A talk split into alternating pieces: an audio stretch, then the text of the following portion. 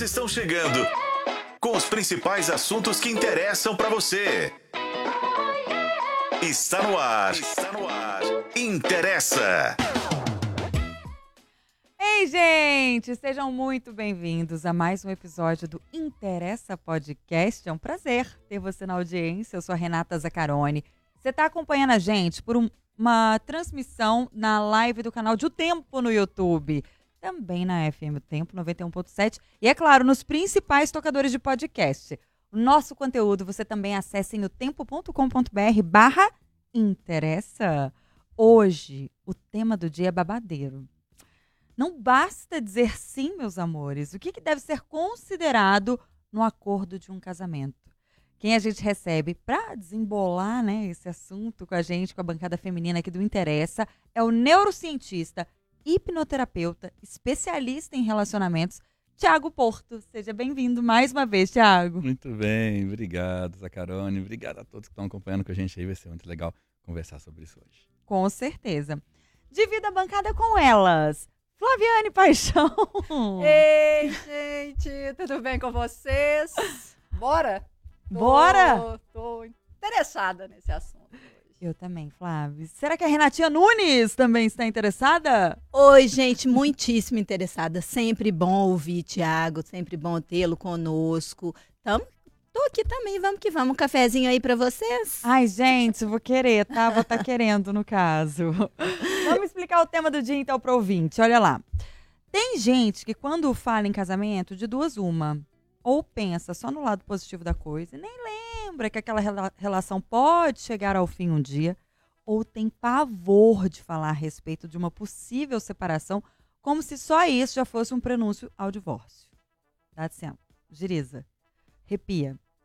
É muito óbvio que as partes ruins também precisam ser consideradas, né, gente? Até mesmo para que ninguém fique, vamos dizer, desassistido, seja emocional ou financeiramente, com um término.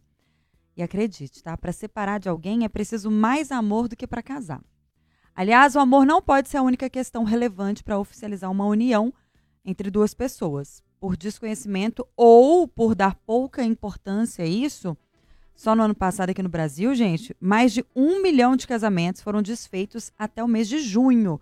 Isso segundo os serviços cartoriais, o que já é um recorde de matrimônios encerrados.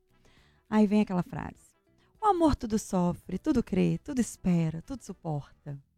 Que dá margem para diversas interpretações. E a mais comum é a ideia de que basta que exista amor para que tudo se ajeite dentro de uma relação. Só o sentimento não é suficiente a longo prazo, gente. É necessário que hajam outros alicerces ali para sustentar um relacionamento. E quais são eles? Quais são esses alicerces para que esse relacionamento não desmorone? O que, que deve sustentar um casamento? Casamento é contrato? Como é que você fala de partilha de bens, por exemplo, de patrimônio? Esse é o tema do Interessa de hoje. E aí eu quero saber. Para você, pensar no divórcio antes de casar é um mal necessário? Manda aí a sua participação no nosso chat, que já tá rolando a todo vapor no YouTube, aí, ó, no canal de O Tempo. Esse podcast tem a sua participação e se faz parte da sua vida, Interessa! não vou deixar ninguém falar nada agora. A gente vai ouvir. Não queria mesmo? Antes de falar qualquer coisa, a gente vai ouvir aí ah, um parecer jurídico da advogada, sócia do escritório Simão Dias Advocacia, que também é apresentadora do podcast Helena, Além das Leis, Laís Simão. pacto antinupcial. Se esse não for o tema, talvez seja um dos principais que causam maior desconforto dentre todos os temas e subtemas abordados pelo direito das famílias. Isso porque, principalmente para os nubentes, ele escancara não só o aspecto contratual do casamento, mas principalmente o patrimonial. Então, o que é o pacto antinupcial? É um instrumento, ou seja, um contrato, em que as partes convencionam todos os direitos e todas as obrigações que irão reger o casamento. No Brasil, o pacto é obrigatório para as pessoas que, irão, que decidem se casar fora do regime convencional, que atualmente é o de comunhão parcial de bens. Ou seja, se os nubentes decid- decidem se casar no regime de separação total de bens ou de comunhão universal, ou no, no cada vez mais raro participação final dos aquestos, o pacto é indispensável, tem que fazer esse pacto. Mas assim, nada impede que mesmo as pessoas que irão se casar no regime convencional façam. Por quê? O pacto ele pode estabelecer as denominadas regras de convivência. E essas regras são importantíssimas. Exemplos de regras de convivência mais comuns é, primeiro, as multas em caso de traição, né? Eu acho que de, todo mundo já teve conhecimento assim de diversos casais famosos estipulam algumas multas em caso de relações extraconjugais. É possível determinar também, na, dentre as regras de convivência, como é que vai ser a dinâmica de divisão de tarefas domésticas. Isso eu acho muito importante, principalmente para o momento que as mulheres estão agora no mercado de trabalho, né? Que e, e, a gente sabe que existe uma dupla jornada, então é muito legal a gente conseguir amenizar isso por meio desse instrumento. É possível determinar também sobre a contribuição que cada uma das partes vai fazer para a economia doméstica, ou seja, as despesas serão divididas em 70% para um, 30% para outro. É possível também determinar até as diretrizes religiosas que eventuais filhos concebidos na constância do casamento irão seguir. Ou seja, a criança que nasceu será educada, criada, enfim, dentro da religião X ou da religião Y. Gente, é, é uma coisa muito legal, porque a criatividade das partes envolvidas vai ao infinito e além. Só não pode violar a matéria de ordem pública e a dignidade da pessoa humana, claro, né? O casamento não pode ser para isso. É... Eu acho que é um tema ainda difícil de ser discutido, mas felizmente a gente vem rompendo com essa lógica do amor romântico, como casamento, como se o casamento fosse simplesmente um lugar de realização dos afetos. Ele é patrimonial. Então, eu acho que principalmente a, essa nova geração está tendo uma facilidade maior de discutir sobre as suas demandas. E para quem está passando por isso, e de fato gera um desconforto mesmo, eu queria deixar uma reflexão tão difícil sentar e discutir abertamente sobre seus valores, sobre os valores que você quer que a família observe, sobre as questões patrimoniais, sobre seus direitos, sobre os deveres que você quer assumir, sobre os deveres que você não quer assumir, será que está no momento certo para se casar? Deixa essa reflexão com vocês. Essa é a doutora Laís Simão, advogada e também apresentadora do Helena Além das Leis, um podcast. Ela usou um termo, ela falou nubentes. Nubentes são as pessoas que aderem ao pacto antinupcial, que é uma opção muito comum, segundo ela, né? É, inclusive, ela mencionou que tem casais muito famosos que, que trataram de pôr uma exigência, por exemplo, no número mínimo de encontros sexuais. Na matéria que foi assinada pelo Paulo Henrique Silva, ele traz isso. Ele traz mais um parecer jurídico no portal otempo.com.br. Eu achei curioso isso, gente. Tem alguns atores, tipo a Jennifer Lopes e o Ben Affleck, e deixaram bem claro que na hora do sim tinha que ter pelo menos quatro relações sexuais de qualidade por semana. Nossa senhora, é. É curioso. Isso é assinado o quê? No, na primeira semana, né? De casamento. porque tem multa. Pode rever depois, é, né? Depois, eu quero revisão. saber, porque assim. ai, tem hora que eu fico tão feliz de não ser celebridade nem milionária. Eu também. Vou te falar não a é? verdade. É bom, né, gente? Agora dá vamos muito falar. trabalho, né? Ter tanto pois patrimônio é. assim, dá muito trabalho. Mas, Muitos temas para discutir. É, mas você sabe uma coisa, assim, é, a Renata Zaccaroni traz esse exemplo do Ben Affleck com a Jennifer Lopes e... Eu, se fosse a Jennifer Lopes, acho que ela tá certíssima. É, não, mas é assim, porque eu quero devolver... Também acho. essa, uma, uma pergunta assim. A gente nem começou a falar de novo, direito e eu já quero uma pergunta pro, pro Tiago Porto. Mas é porque, sabe, sabe umas coisas assim que me chocaram um pouco? Hum.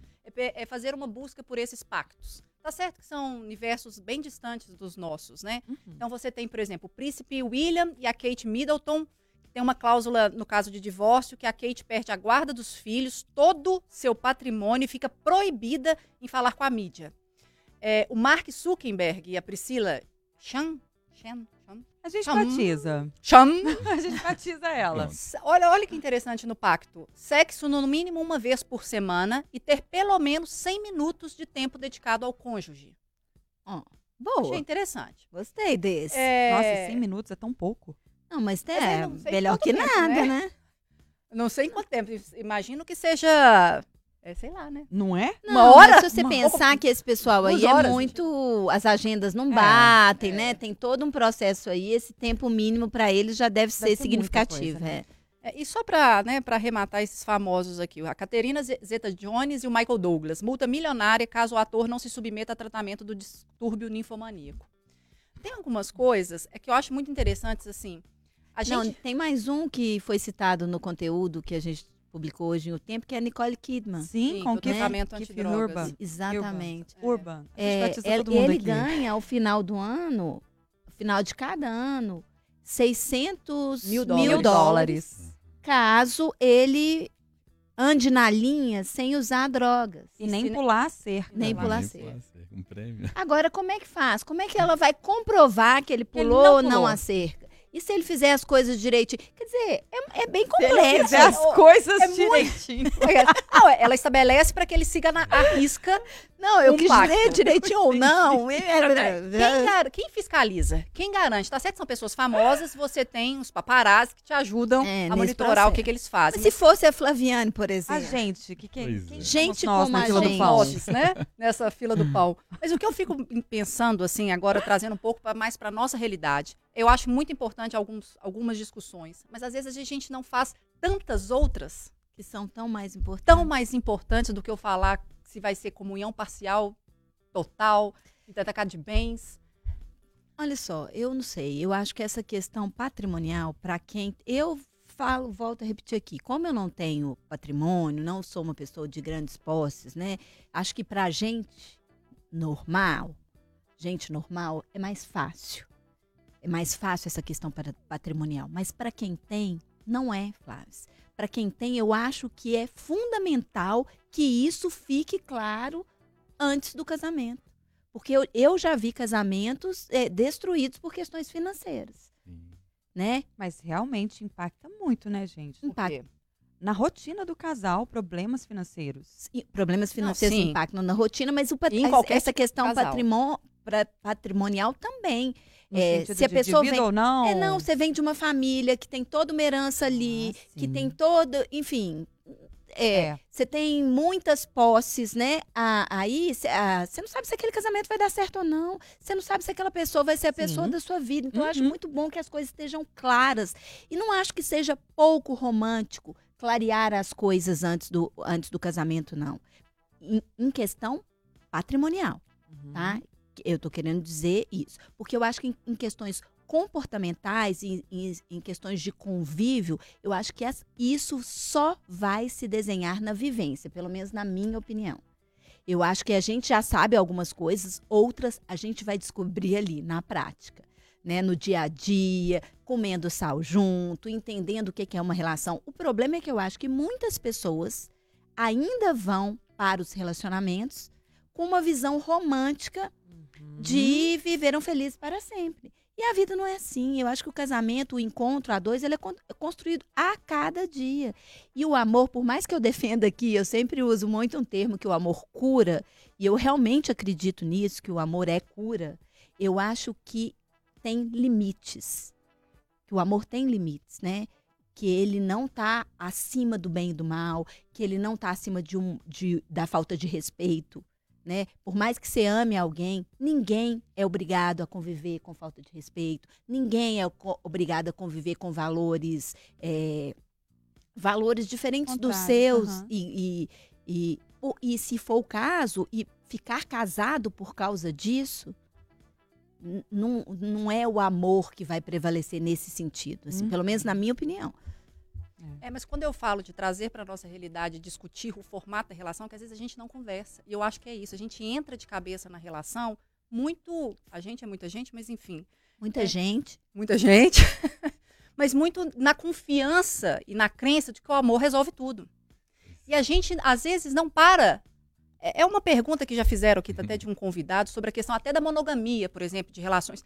Por que, que a gente não para nem para conversar sobre isso? A gente já subentende-se que o formato vai ser esse. Hoje eu acho que alguns casais já conversam sobre isso. Já. Hoje alguns casais já conversam, mas, Mas isso é uma, também é uma grande minoria. Um grande tabu. Entendeu? Então, assim, é, tem- isso me chamou muita atenção, porque eu acho que às vezes a gente não conversa nem o básico. Porque a gente já está, assim, cega de amor, sabe? Achando que o amor até suspirou a lá. Mas Ai, é pô. isso, são, é assim. que às vezes ah, eu só que programa vem- achando assim, hoje vai ser leve. É. Hoje, hoje vai ser leve, as meninas vão pegar Aí ele fala que que ele vem? não coloquei o Ah. capacete, Ai, mas- vou tomar pedrada. Pois e tá Porque é. as pessoas acreditam nessa, nessa ideia de amor romântico. Ah, Que só E a Regina existe. Navarro sempre fala, não, É isso. Não, e que o Tiago Porto um já falou também. danado Que também. aquilo pra mim foi terrível, ouvir do- da, da relação terapêutica. Estamos entrando em relações a gente terapêuticas. ainda vai fazer um programa leve. Então eu não Então tô vamos lá. doida não, né, Tiago? A gente joga um Uno depois. Me conta. Me fazer um conta se eu, tô, jogando se eu tô doida, se eu não Ai. tô. Pois é, olha só onde as pontas ficam soltas. Primeiro, quando a Flaviane, na ordem que a Flaviane trouxe sobre os pactos, o problema do conceito de pacto, como advogada traz, quando- é que juridicamente a gente entende a intenção desses pactos, que é estabelecer regras que o casal não tem competência para conquistar. Porque é isso. Se você estabelece que, olha, tem que ter relação dessa forma, tem que ter aquele, aquela, aquela outra Sexo quatro vezes por semana. É. Com qualidade, Isso tá? quer dizer o Com seguinte, qualidade. Imagina isso, gente, uma coisa que depende de uma certa entrega afetiva, um certo envolvimento afetivo, ter que ser feito por imposição, porque senão vai ter uma multa ou senão vai ter alguma coisa. Acho isso Qual é o problema? É, isso é equivalente a você fazer um contrato com o seu corpo falando, olha, se você adoecer, você não pode dar febre. O corpo vai virar e falar, beleza, então eu não vou mostrar febre nenhuma. Mas quem vai se ferrar é você, porque a febre era a maneira que eu tinha de avisar que o negócio está ruim aqui dentro. Se eu não posso mostrar que você está com febre, nem dor de cabeça, nem garganta pode inflamar, nada disso aqui, então tá bom. Vou cumprir minha parte no pacto. O corpo vai ficar vai demonstrar uma certa saúde, mas não está.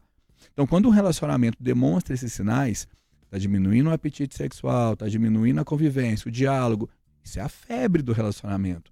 É onde você para para levar o relacionamento para ser tratado, para corrigir. Agora, tem uma cláusula contratual que não te permite demonstrar isso, o negócio vai só piorar.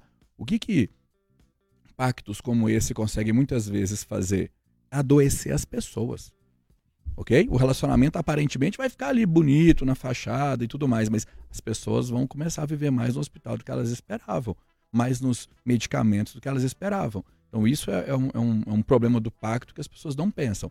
Agora, Renatinha Nunes, quando comenta, olha, ok, ninguém é, é, vai para um casamento pensando na separação depois, mas a questão patrimonial Renata, é até uma questão de respeito com as outras pessoas envolvidas, até as que virão, porque virão filhos, Exato. virão. Então, estabelecer isso antes é, Ok, é- né? é maduro, até porque eu gosto de pensar da seguinte forma: muitas vezes quem casa são os adultos, mas quem separa são as crianças, que estão dentro dos adultos. Ok. Quem arruma confusão ali para separar, as regras das crianças são diferentes. Na hora que os adultos vão casar, tem respeito. Um pensa mais, não, amor, isso aqui é seu. Não, não, isso aqui é meu. Não, isso aqui é seu. Um quer mais é, é- é favorecer o outro. Agora, na hora que o bicho pega e as crianças entram é, é, em cena, né? Aquelas programações infantis, cara, criança é egoísta. Eu, Birra. eu, é pirraça, eu quero te prejudicar. O filho vai ficar comigo, você nem vai ver o filho. O que, que é isso? Isso é Exatamente. criança. Outras Isso é pessoas criança. são colocadas no meio Oi, de imagina isso. Você está outras colocando, crianças. você tá colocando é, prejuízo para a criança. Imagina você nasce em um relacionamento que você sabe que seu pai e sua mãe não pode separar, porque senão sua mãe não pode te ver. Que loucura. Olha que, que é isso. é Você está prejudicando quem? A pessoa? Não, você está prejudicando a criança. Tá no meio ali. Percebe o nível? Quem faz uma cláusula dessa, quem, quem, faz isso é um pensamento infantil. Um- Uma pessoa com raciocínio com pensamento adulto não, não, não pensa nisso. Agora tem um outro tema que vocês citaram que eu vou tentar segurar um pouco ele aqui. Não vou falar disso agora. Se a gente tiver sorte, eu não falo disso Fala, hoje. Não, agora não, não, não. vai, agora Não, não, não não, não. isso Isso é muito. gente. Isso levaria, sério, isso levaria o nível do, do podcast aqui para um ponto muito tenso. Meu filho, você acha que você Então vai vamos sentar ver o aqui, que que vai falar, desenrolar. falaria alguma É coisa, e não, é vai possível, falar. né, Zacarone? Não. Não, pode e- e trazer um pouco roda. pra nós. Você acha que isso vem de- de- é, desse amor romântico? Que existe um conceito equivocado ainda hoje em dia? Ai, aí se esforçam, né, gente, pra falar. Vai. Era isso? tá querendo isso. Eu tento não falar. Era isso? Eu, não, tentei. eu perguntei aqui Ah, tá, mudar de esse tem assunto, ó. Não, é, vamos tentar de novo. Às vezes a gente consegue. Olha, esse amor romântico, Renato. O problema começa quando a gente mascara a realidade chamando isso de amor romântico. Porque Uma coisa você tem a laranja, outra coisa você tem a mexerica. São frutas diferentes. Você não pode chamar a mexerica de uma laranja, uma maçã laranjada. Entendeu? Sim. A mexerica não é um, uma maçã, não, é outra fruta. Uma coisa é a gente estabelecer o que, que é amor. Por mais que a gente, a gente está lidando com isso, olha, se a gente estabelecer, e é muito comum que as pessoas estabeleçam que amor é uma coisa que existe, por exemplo, entre mãe e filho, filho e mãe, irmãos, pais e filhos, aquele ambiente ali é um ambiente onde tem amor. Você vai olhar, o que, que tem aqui dentro para a gente chamar essa relação de amor?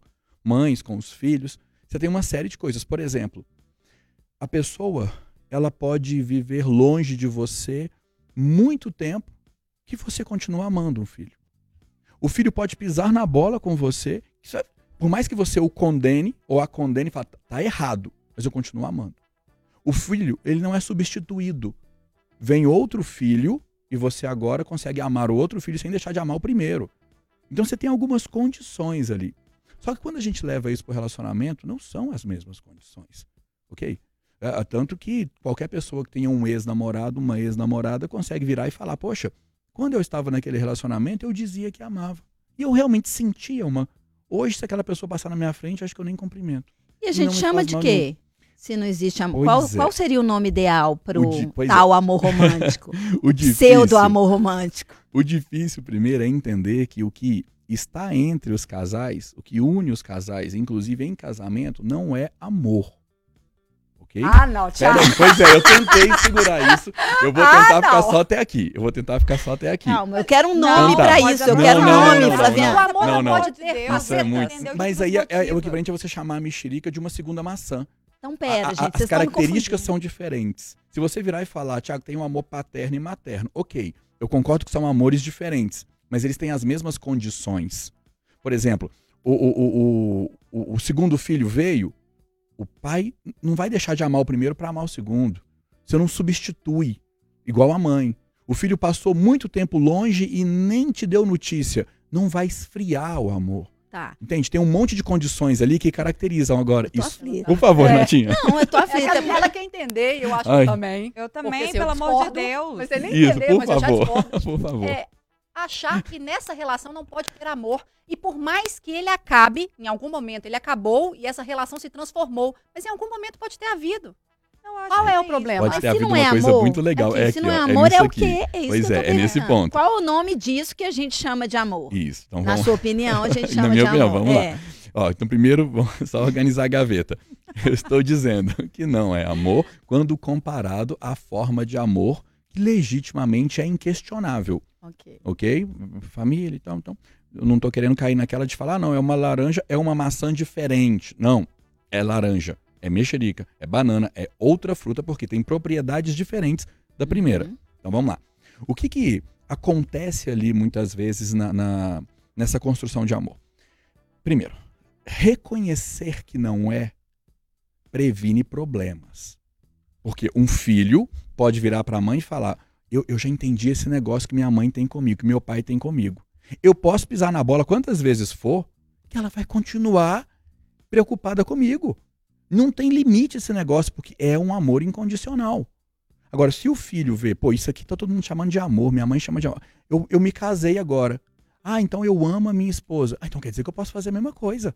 Porque se com a minha mãe funciona e é amor, então com a minha companheira também eu posso pisar na bola quantas vezes for, porque ela vai continuar me querendo do mesmo jeito? Só que não.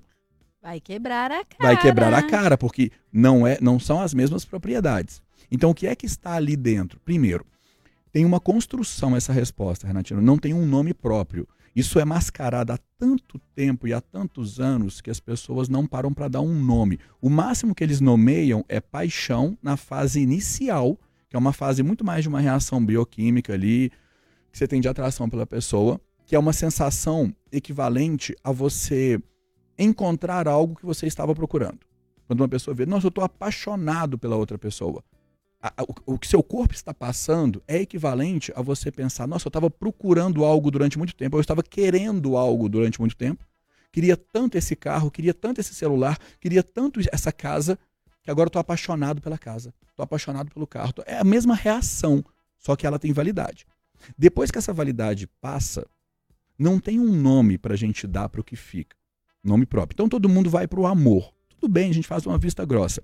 Não quero desconstruir isso não, tá, gente? Obrigada. Continuem chamando de amor, mas tenham Obrigada. responsabilidade para entender que aquele, aquela, aquele sentimento que está entre o casal, ele, esse sentimento ele não se comporta da mesma forma como o sentimento entre mãe e filho, irmãos, pais, ele que pode, que você pode pisar na bola, que vocês vão sempre continuar ali com essa relação de afeto conquistada, mesmo que por baixo da bronca, por baixo da bronca vai ter essa relação de amor ali sobrevivendo sempre, só ali. No relacionamento depende de manutenção, depende de responsabilidade. O amor entre mãe e filha, ele não é um amor construído, o amor de filho para mãe, filho para pai, não é um amor construído, é um amor recebido. Esse negócio surge. Ninguém te treina para ter isso, Concordo com ok? isso. Agora, entre um, entre um relacionamento, não, você tem que construir o amor. Construir o amor, por favor, Nossa, Renatinha. Não concordo, não. De- Por concordo. favor, discordem.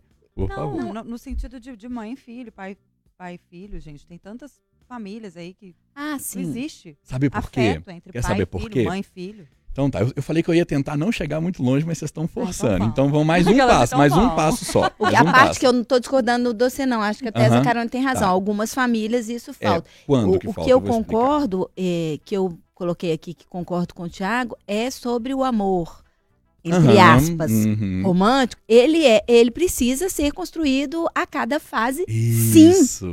A cada fase, sim, porque vai mudar, a paixão vai baixar. Sim. E ele vai se transformar em outra coisa, numa parceria, num companheirismo, um- e- enfim, ca- em cada fase ele vai estar de um jeito, Ele né? tem que receber. Eu olho para trás hoje na minha relação e Aham. penso quantas fases eu já tive, Sim. quantas fases eu já passei e elas foram muito diferentes. Mas Talvez Isso. sejam esses os nomes, então. Não, não. Isso são. Isso deveria, ó, pela matéria de hoje, pelo tema de hoje, isso deveria estar junto com o sim na hora do casamento.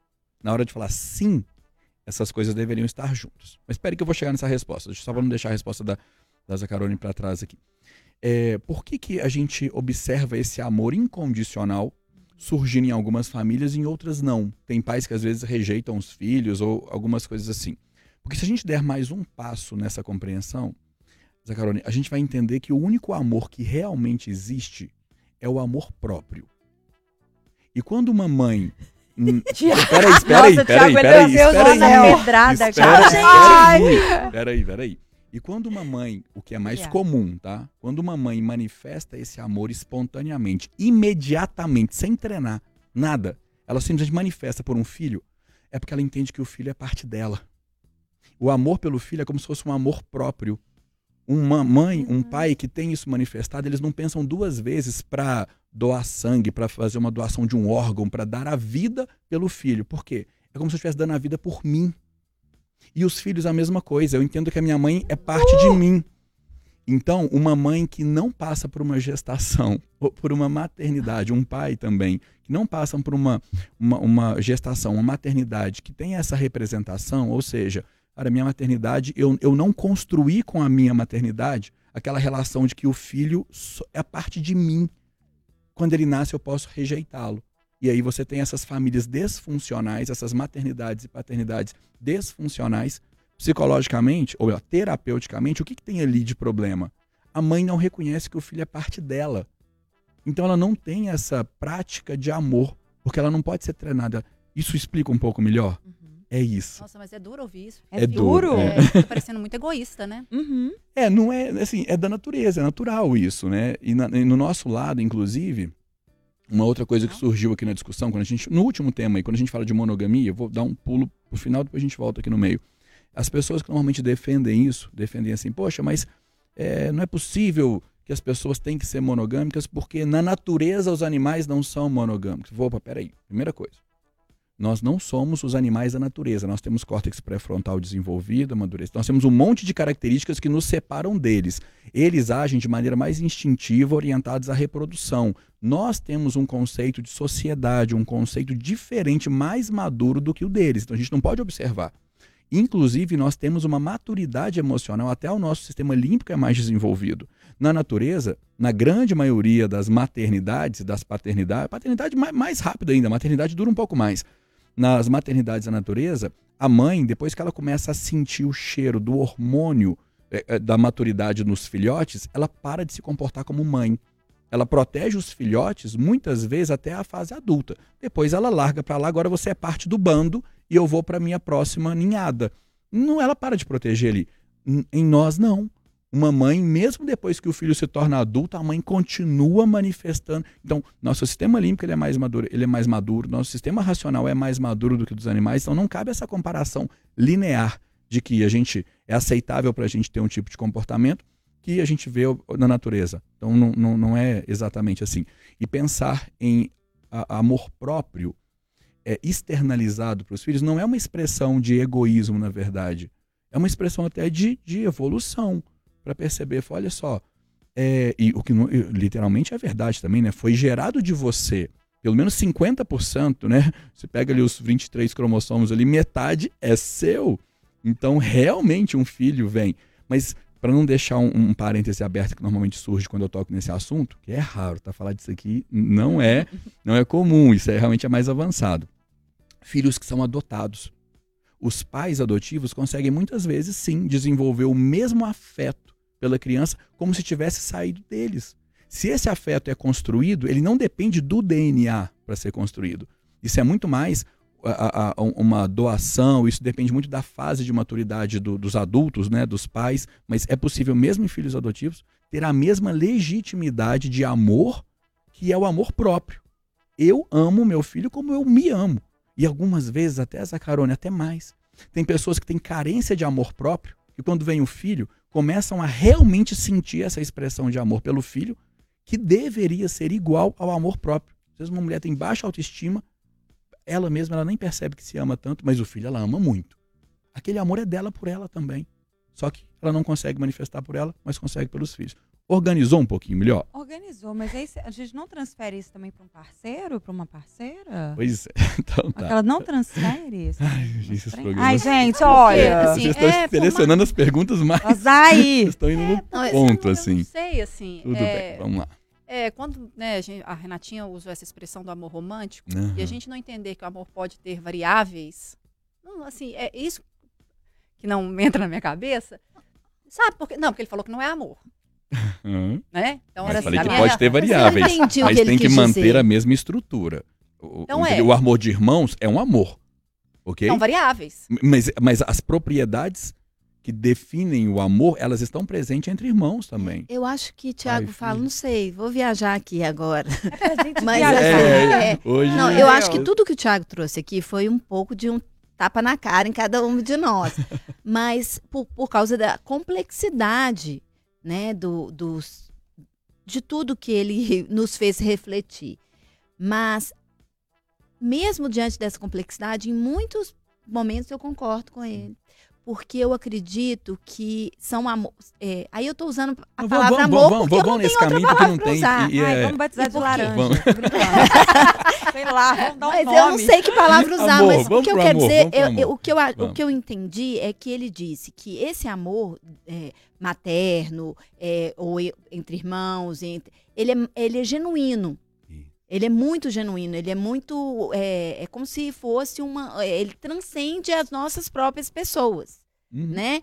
E, e o amor que, que você tem com o parceiro, por exemplo, é, aí eu queria dar um exemplo, não de mãe e pai, porque é mais fácil, uhum. mas de irmão, por exemplo. Tem muitos irmãos brigados, uhum. mas ainda assim, mesmo na briga, as pessoas sofrem. Isso muito de não ter aquela isso, relação com aquele irmão. Me, é, você não parte para outra isso, muito fácil naquela, naquele rompimento familiar, isso. né? É, por mais que eu tenha, eu, por exemplo, tenho algumas críticas fortes aos meus irmãos que eu amo imensamente, mas ter essas críticas a eles me dói profundamente. Me dói profundamente. Eu não viro o disco dos meus irmãos. Eu continuo ali sofrendo nas minhas discordâncias com ele, é. porque eles são meus irmãos. Outras pessoas né? Às vezes um grande amigo, uma pessoa que já foi uma grande amiga, uhum. um grande amigo na minha vida, é, porque existem ex-amigas, né? Sim, sim. Assim como ex-parceiros, ex é, essas pessoas passam, é. passam. Uma vez eu ouvi de um ex-namorado... Não dói, né? Eu ouvi é. assim, Depois que a gente terminar, ele falou assim, isso- mas depois é que eu- superável, É superável. um ex-namorado um dia me falou assim, depois que a gente terminar, você vai desaparecer, como você já desapareceu em outras relações. Eu falei, não, a gente pode ser amigo, não sei o quê. E eu desapareci, Aham. porque eu construí uma outra vida. Uma... Então, assim, eu acho que essas, essa pessoa, às vezes, ela, naquele ápice, ela é a pessoa mais importante da sua vida, seu parceiro ali, e de repente ela não vai ser mais. E você Ninguém. vai começar uma outra relação. Né? Então, assim, eu acho complexo esses pactos, voltando ao tema do programa, Sim. É, complexo esses pactos, por quê? Porque quando a gente faz um pacto patrimonial, eu acho que existem preocupações familiares envolvidas, de heranças que dos que vieram, né, dos- da, da família de cada um e dos que vão nascer, né, para aquelas crianças, como bem disse aqui o Tiago. Porém, quando se faz eu- o pacto me preocupa e me assusta no ponto de vista comportamental, por quê? E eu vou repetir aqui, porque ele passa a ser ali um- um- uma regra que no dia a dia é complexa de ser seguida, porque quem te garante, Zacarone, que você, num pacto com uma, de uma relação, de um relacionamento que você ama hoje, amanhã você não vai sentir desejo por outra pessoa? Ninguém. Ninguém pode garantir isso. E aí você vai deixar de, de viver é, um- uma experiência na sua vida. Não estou falando que ela não tem que se separar por isso. Separe, então, né? Desfaça esse pacto, mas aí você vai ser multada se você se separar. eu quero ser feliz, eu não quero ser multada. Por isso que esse daí, eu- tem, tem hora que eu acho que assim, é é, eu não sei assim, se eu tô falando bobagem, mas assim, eu acho que eu posso estar, tá? Mas eu tava tentando pegar aqui, porque teve uma decisão. Eu acho que a gente é, a gente segue regras, às vezes sem nem saber direito, enfim. É, mas eu conversava com o, nosso, né, o Nélio, nosso produtor, sobre uma decisão do STF de ter mudado as regras para união e casamento de pessoas acima de 70 anos. Olha que coisa, eu achei isso muito doido. Falei assim, então quer dizer que essas pessoas elas não podiam escolher? Era Como é, assim? assim, ó, a partir do dia 1 de fevereiro, que foi, acho que, é, 1 de fevereiro desse ano, ou, é, foi 1 de fevereiro, o regime obrigatório, obrigatório de separação de bens nos casamentos e uniões estáveis envolvendo pessoas com mais de 70 pode ser alterado pela vontade das partes. Ou seja, eu não quero casar nesse regime. Então você casa do jeito que você quiser. Aci- de 70 para cima, antes era uma regra. Você só casava de um determinado regime, Separação de bens? com separação. Uhum. Então não, não adiantava você fazer uma outra escolha. Isso é porque a justiça tinha decidido que essas pessoas poderiam estar sendo roubadas, É. tomando golpe por causa da idade. É, Provavelmente faz isso, mas.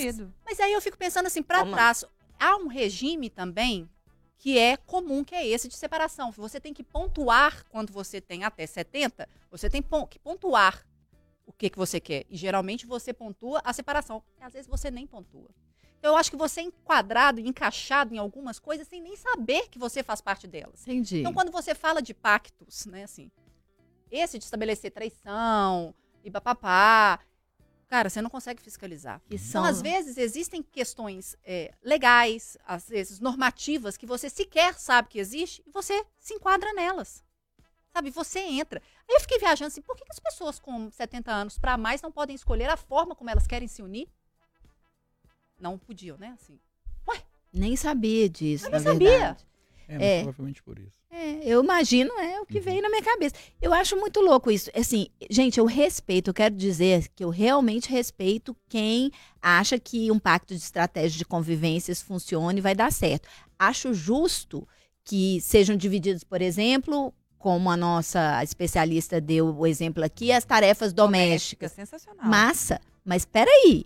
Se o meu parceiro e eu não, não pudermos resolver isso ali no Pois é. dia a dia, eu precisar de um pacto para isso, Um acordo, né? E quem vai Isso. fazer e valer um esse pacto papel? escrito, mas se eu precisar de um pacto, eu tenho que pe- repensar o meu parceiro. Isso. Você vai me desculpar, eu tenho que repensar o meu Uhum. parceiro. Porque aí eu faço um pacto que, sei lá, que três dias da semana sou eu, outros três ele, e no domingo ninguém faz Vocês nada. É, ninguém faz nada. Rifa quem vai fazer isso. Beleza, eu faço esse pacto. E se eu não tiver, e se eu tiver doente, se eu for trabalhar o dia inteiro, eu não sei em que trabalho que eu vou estar daqui a X dias, é, eu não sei o que. que- Ele, Porque, gente, eu acho muito complexo o cumprimento disso. Primeiro, é essa questão dessa fiscalização. Um vai fiscalizar o Uhum. outro. Vai virar o quê? Um casamento, uma relação de para ser legal ou vai virar só ali uma, uma cobrança?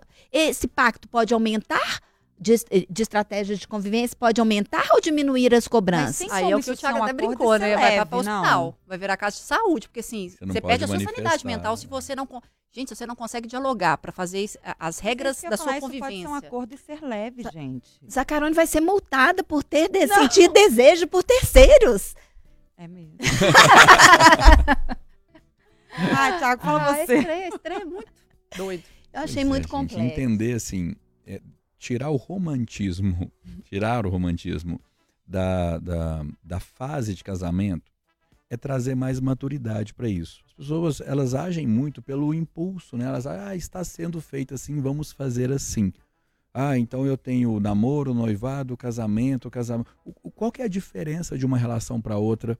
O que que aumenta, o que que diminui? As pessoas não param para pensar nisso teoricamente, essas fases anteriores, elas foram planejadas para que a fase de namoro você possa conhecer a pessoa. Então, se você tem que selecionar, que decidir se vai ou se não vai, se tem que amarrar uma ponta ou outra, é nessa fase que você amarra. Só que as pessoas não consideram a fase do namoro como uma fase para realmente entender a compatibilidade. Deixam.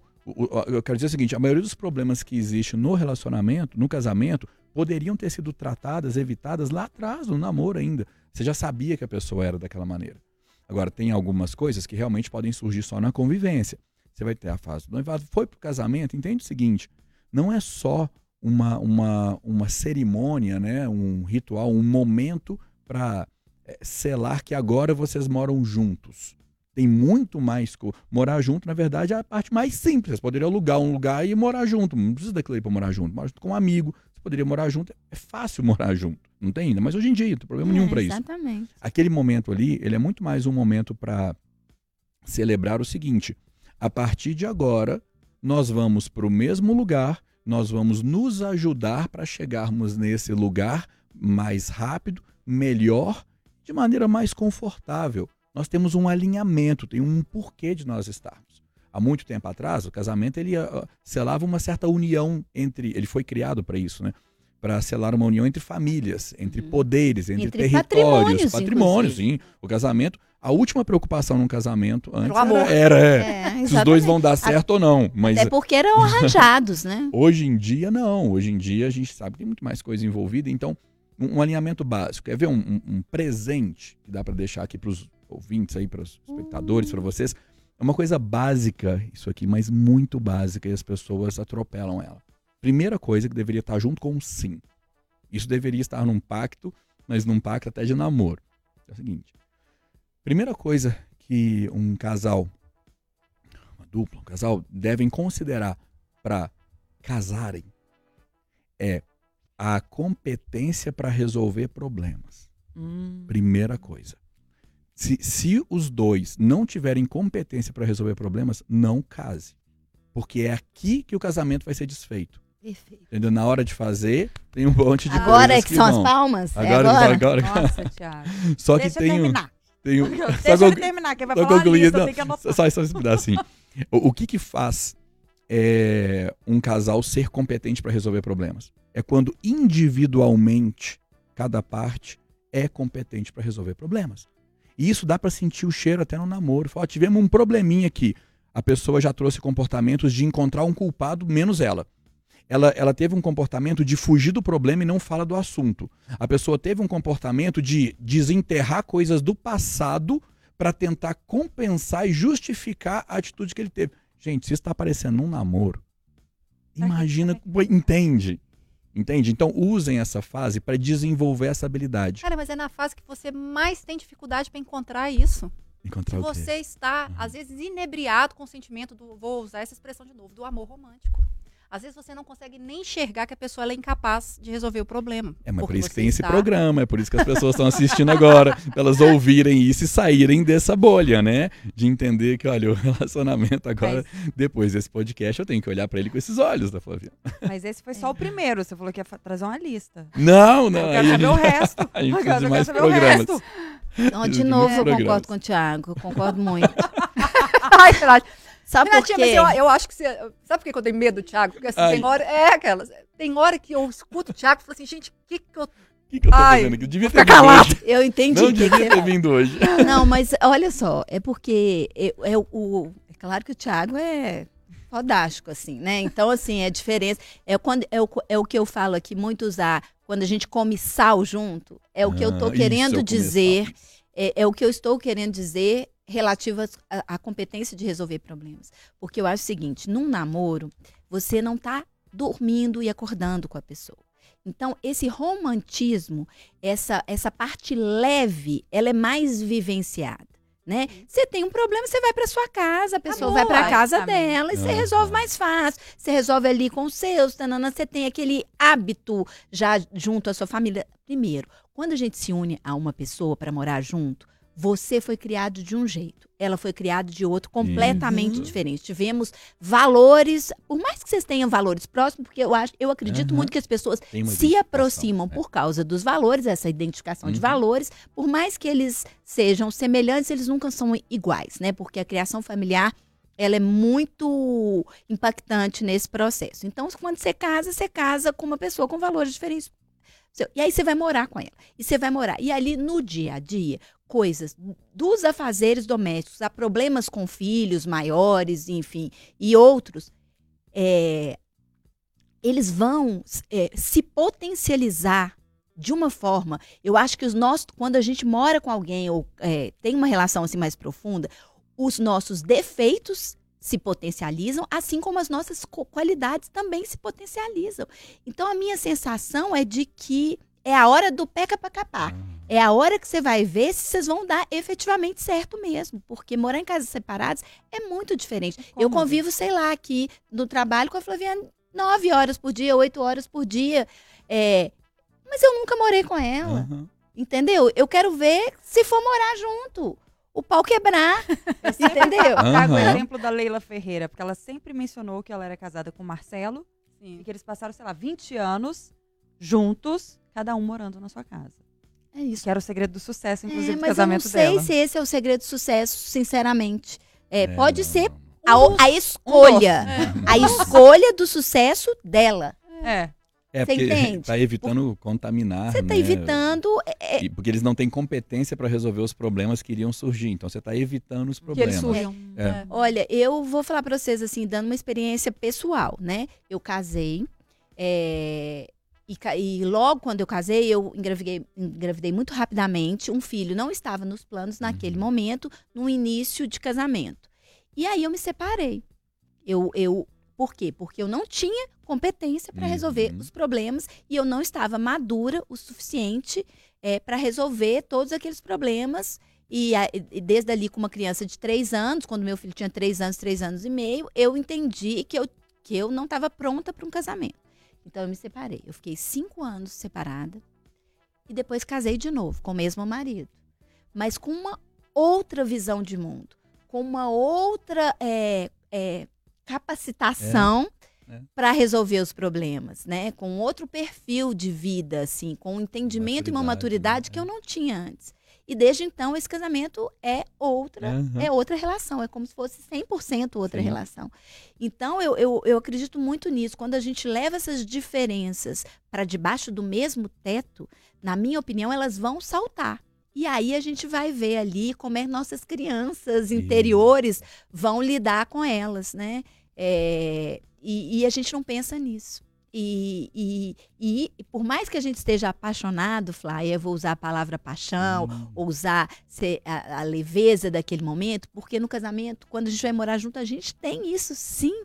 Então tem momentos maravilhosos. Eu tô aqui, pelo contrário, eu não tô aqui para falar mal do- dos casamentos. Pelo contrário, eu sou uma defensora, tanto que eu casei de novo, ainda mais com a mesma pessoa, né? É, eu defendo muito o, o casamento, mas eu, eu defendo que esse romantismo, ele, quem pensa só nele, quem leva só ele para essa construção, vai ficar a pé e vai estar fadada de errado, porque ele é muito além desse romantismo. ele vai viver ali o, o, o bom e o ruim do dia a dia. É para casa que você vai voltar com os seus problemas do trabalho, com os seus problemas com as suas Uhum. amigas, com os seus problemas da vida. E ele, e ele ou ela, né, quem for o seu companheiro ou companheira, também. Então ali vocês vai ter, além de dividir os problemas juntos, vocês vão ter os seus. E aí a gente precisa estar preparado emocionalmente para lidar com esses problemas. Se a gente tiver, com uns a gente vai estar mais, com outros menos, mas se a gente tiver minimamente é, com o coração aquecido para isso, com a parceria, né, com o companheirismo que a gente citou é, e o respeito, as coisas vão andar e o casamento vai enfrentar as diferentes fases é, de uma forma leve e de construção, porque eu acho que o casamento ele é construção.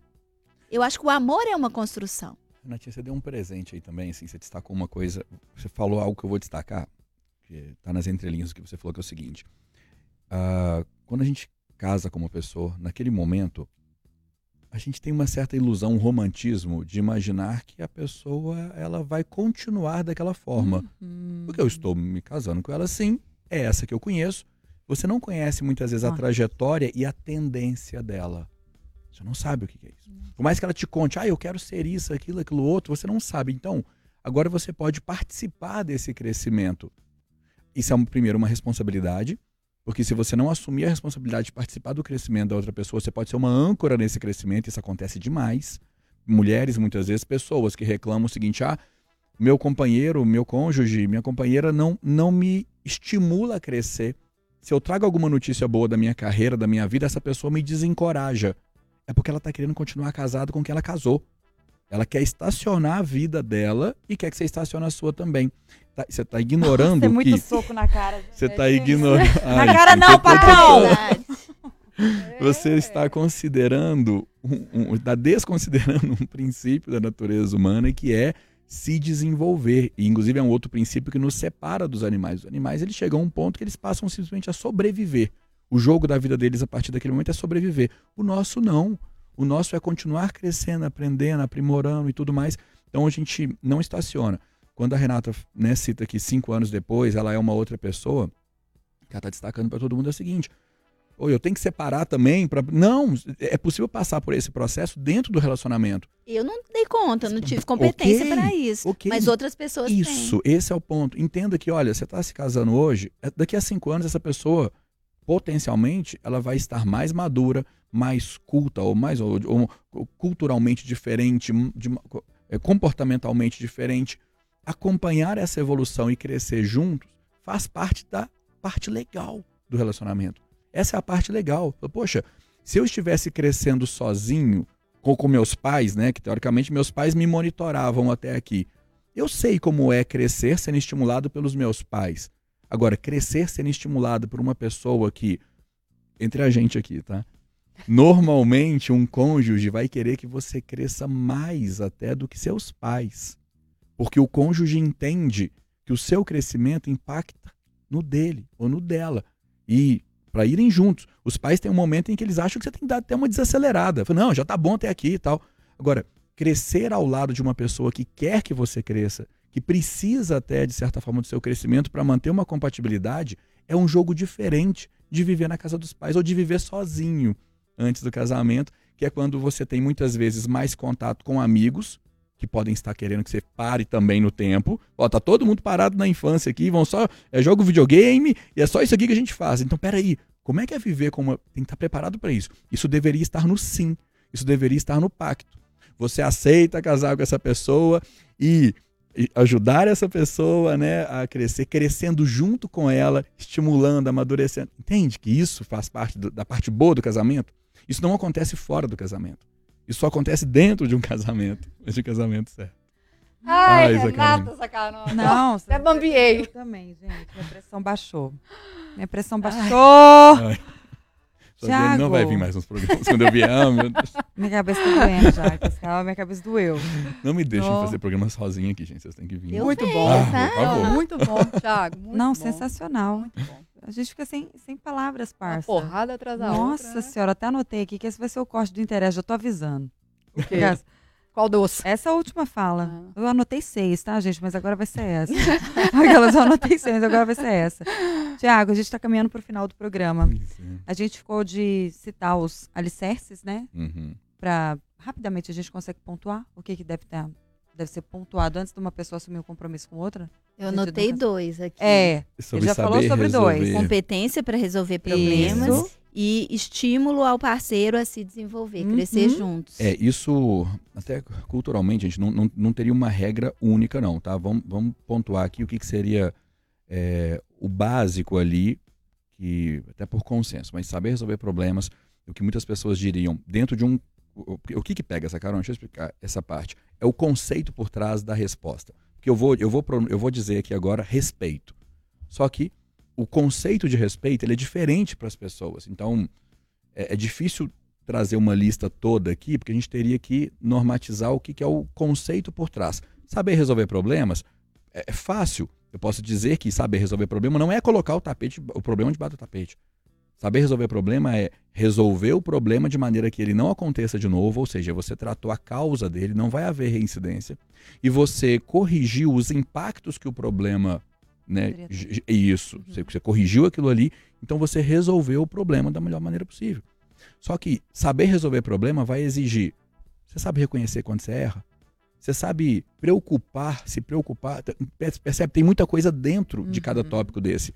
Se uma pessoa não sabe reconhecer quando ela erra, quer dizer que ela é uma pessoa que está na infância ainda. Ela é uma pessoa que se preocupa mais em encontrar um culpado, em colocar a culpa no outro, em justificar por que, que ela fez isso, que a culpa não é dela. Isso atrapalha aprender a resolver realmente um problema. Então, isso. O respeito. Só que o respeito pela ótica da pessoa, não da sua. Olha como é que isso muda todo o jogo. Isso, inclusive, desconstrói aquele ditado popular, né? Do tipo, trate as pessoas como você gostaria de ser tratado. Joga isso fora, isso é mentira. Você trata as pessoas como elas gostariam de ser tratadas. E no caso do casamento, você tem que colocar um tempero aqui que não é simples de colocar, que é o tempero da visão externa. Muitas vezes a pessoa não tem uma visão completa do que é melhor para ela. Agora, para chegar a ouvir uma opinião de fora, de terceiro, e considerar essa opinião, você tem que ter realmente um matrimônio ali estabelecido. Essa pessoa ela tem que ser de um nível de confiança muito forte. Olha, para você continuar aí na frente, hoje tem esse comportamento, ou tem um detalhe seu que está te atrapalhando, só que você não vê. Então, te respeitar significa te respeitar pela sua ótica de respeito, ok? não pela minha. O que você entende que é respeito, eu pratico com você, só que eu cumpro o meu papel de companheiro, que é saber trazer para você aonde é que você pode precisar rever alguns pontos para você ir mais longe. Ou ir, ir mais longe não significa necessariamente, tá, gente?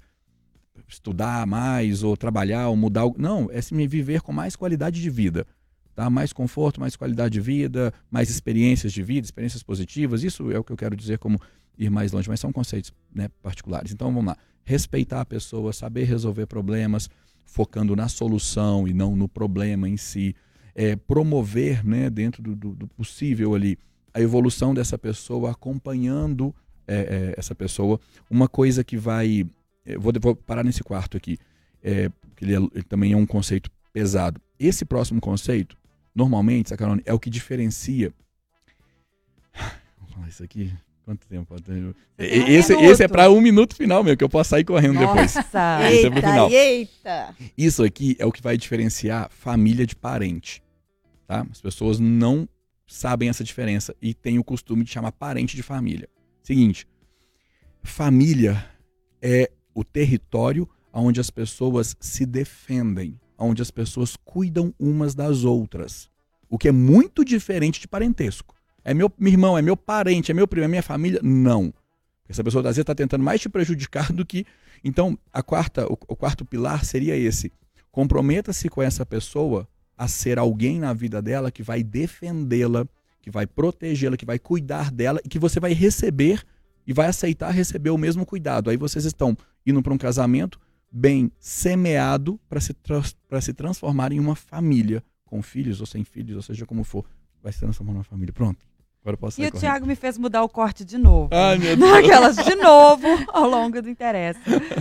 Tiago, é sempre fantástico Ai. te, te receber. Eu não consegui nem registrar a nossa audiência, que foi enorme hoje. Muita Ah, queria gente. mandar um beijo elogiando. pro Rafael. Que Rafael. Pro Rafael, nosso ouvinte. Hoje é aniversário dele. Ah, Rafael Cunha? Rafael Cunha tá Rafa Cunha, sempre beijo. com a gente. Ele é maravilhoso. Ele tá aqui, de fato, tá? Falando que a cumplicidade vai além de um papel. Enquanto houver o respeito. bem, Nosso Rafa. aniversariante do Parabéns, dia. Ele é parabéns. fantástico. Desde sempre não interessa. Todo mundo que passou aqui, obrigada, gente, pela audiência, pelo carinho. Tiago, deixa seu arroba mais uma vez para quem tá acompanhando a gente. Arroba tiagoporto.neuro, Thiago com TH. Todos bem-vindos aí ao Instagram e às redes sociais. Ele que é neurocientista, hipnoterapeuta, especialista em relacionamentos. Obrigada de novo, Tiago. E a gente Tudo. vai ali pensar, né? A gente vai ali pro Ah, cantinho vai pensar. é, no cantinho da reflexão, tá? Muito barulho nessas cabecinhas hoje. O Interessa Podcast chegou ao fim, gente. Você confere esse episódio também no Spotify, no YouTube de O Tempo e na FM O Tempo 91.7. Segue a gente lá no Instagram, é arroba programa Interessa. E até a próxima. Tchau! Beijo. Tchau. Tchau, tchau. Thank you.